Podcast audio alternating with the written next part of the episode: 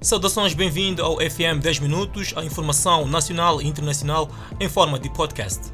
Desmobilizados de guerra na província de Inhambane mostram-se preocupados com a ligada demora na disponibilização de meios de compensação oferecidos pelo Ministro dos Combatentes aos deficientes militares. O delegado provincial da Associação de Deficientes Militares e Paramilitares de Moçambique diz que os ex-combatentes precisam de apoio para sua reintegração com vista a fazer face aos problemas contraídos durante a guerra. Para além deste problema, os desmobilizados clamam por uma habitação condigna. E para minimizar o sofrimento dos ex-combatentes, a Idilidade de Machis ofereceu kits de material de compensação composto por carinha de roda, bengala e canadianas. Águas negras provenientes do esgoto da cadeia Cabeça de Velho voltam a invadir residências no bairro Nhamarronha. Esta é a situação que se verifica no bairro Nhamarronha, na cidade de Chimoio.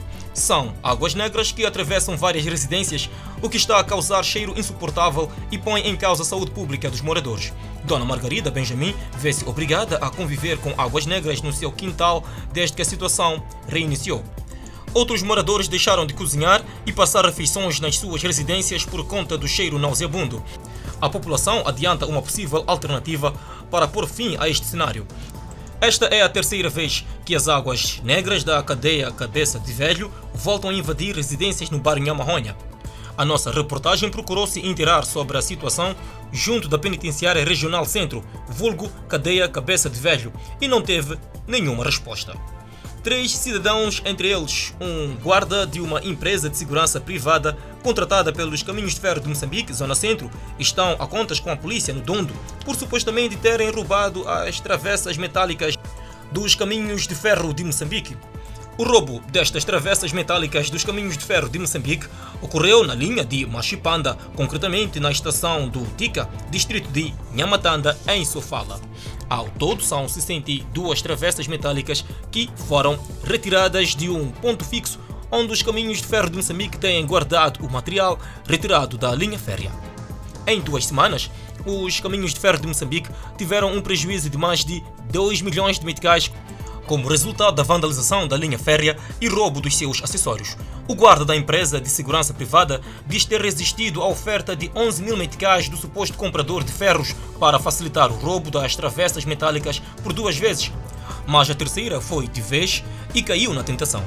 A polícia deteve também o proprietário da viatura e o respectivo motorista por conivência no roubo das travessas metálicas. Uma vez terem sido encarcerados no comando distrital do Dondo, o caso será transferido para o distrito de Nhamatanda, local onde ocorreu o fato, onde deverão ser encaminhados os três indiciados para a posterior formalização da sua prisão. Continuamos em Sofala. A polícia no distrito de Dondo deteve quatro jovens que apoderaram-se de uma arma de fogo e rádio de comunicação de um guarda de uma empresa de segurança privada. Os referidos jovens detidos no comando distrital do Dondo faziam parte de um grupo composto por 50 pessoas que se deslocaram à fábrica Mosalite com o intuito de reclamar os seus instrumentos de trabalho como katanas, machados e outros com os quais protagonizavam abate indiscriminado de árvores.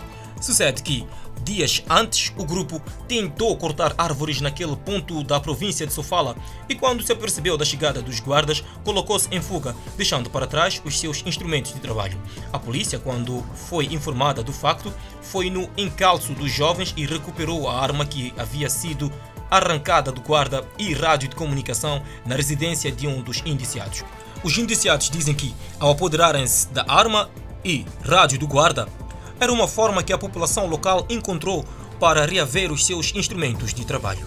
No distrito de Dondo, muitas comunidades que vivem nesta área residencial promovem o abate indiscriminado das árvores para o fabrico de carvão vegetal, que é a base do sustento das referidas comunidades.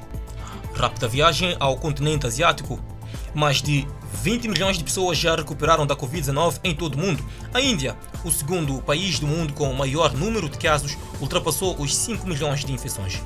O segundo país mais populoso do mundo adicionou mais de 1 milhão de casos de infecções apenas neste mês e deve se tornar o país mais atingido pela pandemia em semanas, ultrapassando os Estados Unidos, onde mais de 6,6 milhões de pessoas foram infectadas. O Ministério da Saúde da Índia informou que 90.123 novos casos foram confirmados nas últimas 24 horas, elevando o total para 5 milhões 20.359 em cerca de 0,35% da população de quase 1,4 bilhão do país. Mais de 1.290 pessoas morreram nas últimas 24 horas, prefazendo um total de 82.066 pessoas, o terceiro maior número de mortes no mundo. O secretário do Ministério da Saúde da Índia procurou colocar uma visão positiva dos números. Especialistas alertam que a taxa de mortalidade da Índia pode aumentar nas próximas semanas com as restrições de bloqueio relaxadas, exceto em áreas de alto risco. Mas as autoridades descartam a imposição de um segundo bloqueio em todo o país, já que a taxa de pessoas a recuperarem-se do vírus também aumentou drasticamente. O ministro da Defesa Nacional não associa às forças de defesa e segurança imagens que circulam nas redes sociais indicando violência dos direitos humanos em Cabo Delgado e diz tratar-se de ação de mal intencionados que procuram denegrir a imagem das FADM.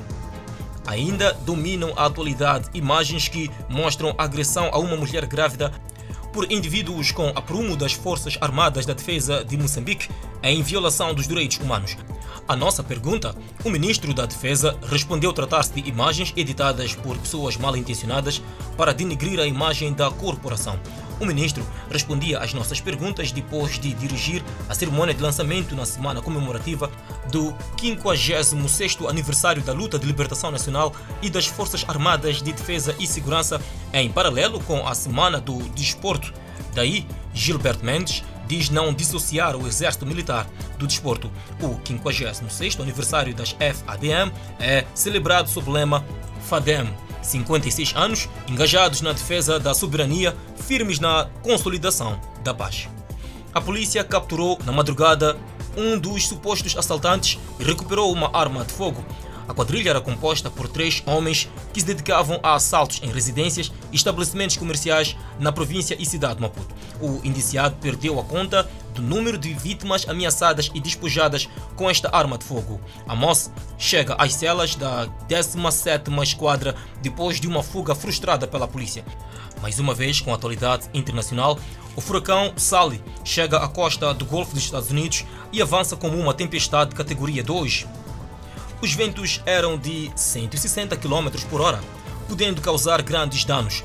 Também apresenta o risco de inundações repentinas com risco de vida Inundações e ventos fortes com força de furacão em Perdido Key, no Panhandle, Florida, bem perto da fronteira com o Alabama. Sally estava a 105 km a sudoeste do Mobile, Alabama, esta quarta-feira e avançava em direção à fronteira do Alabama com Flórida a 4 km por hora. Ventos e chuva se estenderão do Mississippi ao Panhandle da Flórida. Portos, escolas e negócios foram fechados ao longo da costa enquanto Sales se agitava. Como a trilha da tempestade mudou para o leste, os portos ao longo do rio Mississippi foram reabertos esta quarta-feira, mas eles permaneceram próximos ao tráfego de navios de Biloxi, Mississippi, a Pascagoula, Flórida. Barbados anunciou sua intenção de destituir a rainha Elizabeth da chefia do Estado e se tornar uma república. O objetivo é concluir o processo a tempo para o 55º aniversário da independência da Grã-Bretanha em novembro de 2021. Um discurso escrito pela primeira-ministra Mia Motley disse que os barbadianos queriam um chefe de Estado barbadense.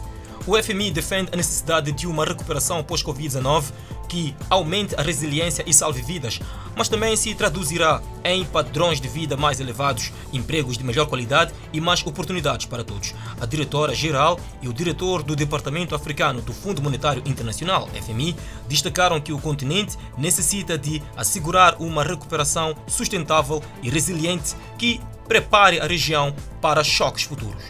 No texto, a diretora-geral e o diretor do Departamento Africano do FMI reconhecem que garantir poupanças resilientes não é uma tarefa fácil ou barata e admitem que a recuperação custaria centenas de bilhões de dólares nos próximos anos.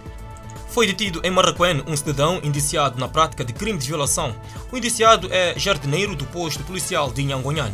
Fernando chegou há dois anos ao distrito de Marraquém, vindo de Inhambane, ele teria sido convencido por um conhecido seu para abandonar a sua aldeia sob promessa de emprego, mas chegado a Zimpeto foi abandonado. Sem onde viver, caminhou a pé até Marraquém em busca de abrigo e acabou conseguindo emprego no posto policial de Nhongonhan como jardineiro. Acontece, porém, que no último fim de semana apareceu uma adolescente ao posto para denunciar maus tratos. Se identificando como agente da polícia, o indiciado se ofereceu para supostamente ajudá-la. Leva a vítima para a parte traseira do muro do posto, longe dos olhos da polícia, onde abusa dela. Contudo, Fernando nega ter cometido o crime. Fernando chegou mesmo a fugir. Depois de muito trabalho, foi localizado em Machanchuan, onde acabou sendo detido pela polícia. E para trás fica a edição desta quarta-feira do nosso FM 10 Minutos no podcast. Não perca o desenvolvimento destas e outras notícias quando forem 19 horas e 45 minutos no Fala Moçambique, comigo Clemente Carlos e a minha colega Adelaide Isabel.